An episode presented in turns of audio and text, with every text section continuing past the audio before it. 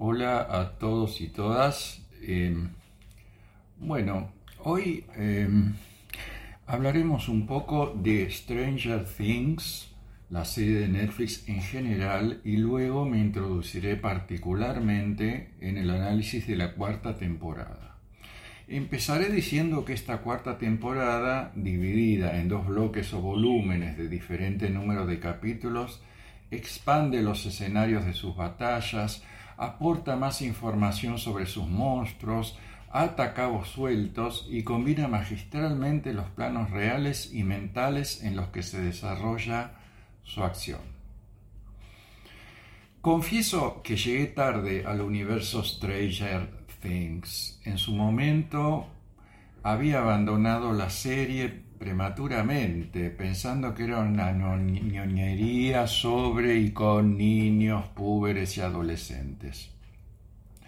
Pero hace dos meses, más o menos, la recomencé, recorriendo todas las noches entre dos y tres capítulos.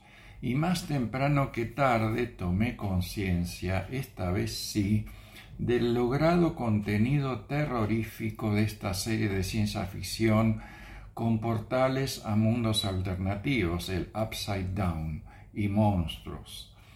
Serie que constituye una memorabilia y un gran compendio de todo el terror ochentoso y también anterior. La lista de referencias es enorme, pasando por Carrie, Gremlins, El Exorcista, Alien, E.T., La invasión de los usurpadores de cuerpos, las películas de Freddy Krueger, It y complete usted la lista. Y por sobre todo ello, resaltar que el inframundo de Stranger Things es de neto cuño Lovecraftiano. Stranger Things la emprende contra toda una serie de tópicos de la sociedad de Estados Unidos de los ochentas y su abordaje cinematográfico los colegios, o sea, los colleges, el bullying, los choques generacionales. Los niños de esta serie se plantan frente a los adultos de igual a igual. La conspiranoia y la CIA, la guerra fría, el despertar sexual, la naturalizada relación de esa sociedad con las armas desde niños. Y claro, una banda sonora con música original electrónica que remeda a la de Tangerine Dream y que rescata grandes temas de la época. Stranger Things nunca recupera el misterio de su temporada 1, pero se las ingenia para encontrarle variantes a una historia que básicamente se repite temporada tras temporada la batalla de una pandilla de chicos contra los monstruos de un inframundo, del otro lado o del upside down, los portales y las formas en que se manifiestan. La estructura narrativa siempre se basa en el encuentro, desencuentro y reencuentro de personajes o grupos de personajes, conservando la capacidad de pasar del humor al terror, el inframundo y sus monstruos y el laboratorio guardería donde se crió Eleven son pavorosos.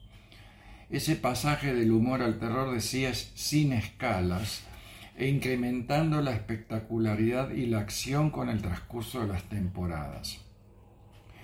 Como toda ficción que rinde tributo básicamente a los ochentas, forzosamente debía volverse más pochoclera pero el verosímil de la historia logra mantenerse a través de todas las temporadas. La serie no escatima truculencia ni horror, si bien en el plano sexual siempre mantuvo recato. Sin dudas, uno de los momentos más calientes y transgresores de la serie se produce con el encuentro de Karen Wheeler, madre de Nancy y Mike, con el sexy bañero Billy, el hermanastro de Max.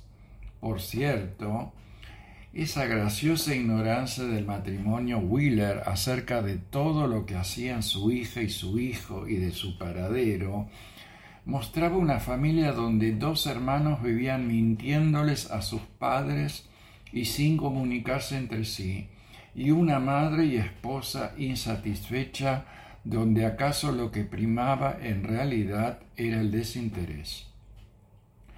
Es que la familia norteamericana es otra de las instituciones puesta en cuestión por Stranger Things, ya sea en su versión explícitamente rota, como la de Joyce, Winona Ryder y sus hijos Will y Jonathan, o la aparentemente perfecta de los Wheeler.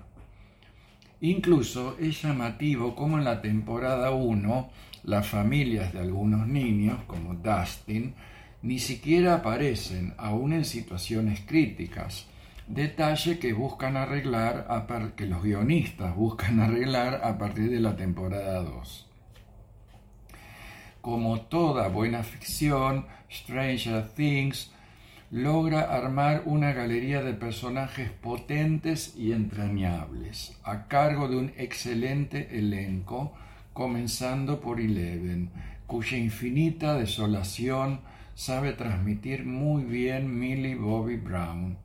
Además, ha sabido procesar el pasaje de la niñez a la adolescencia de sus personajes principales.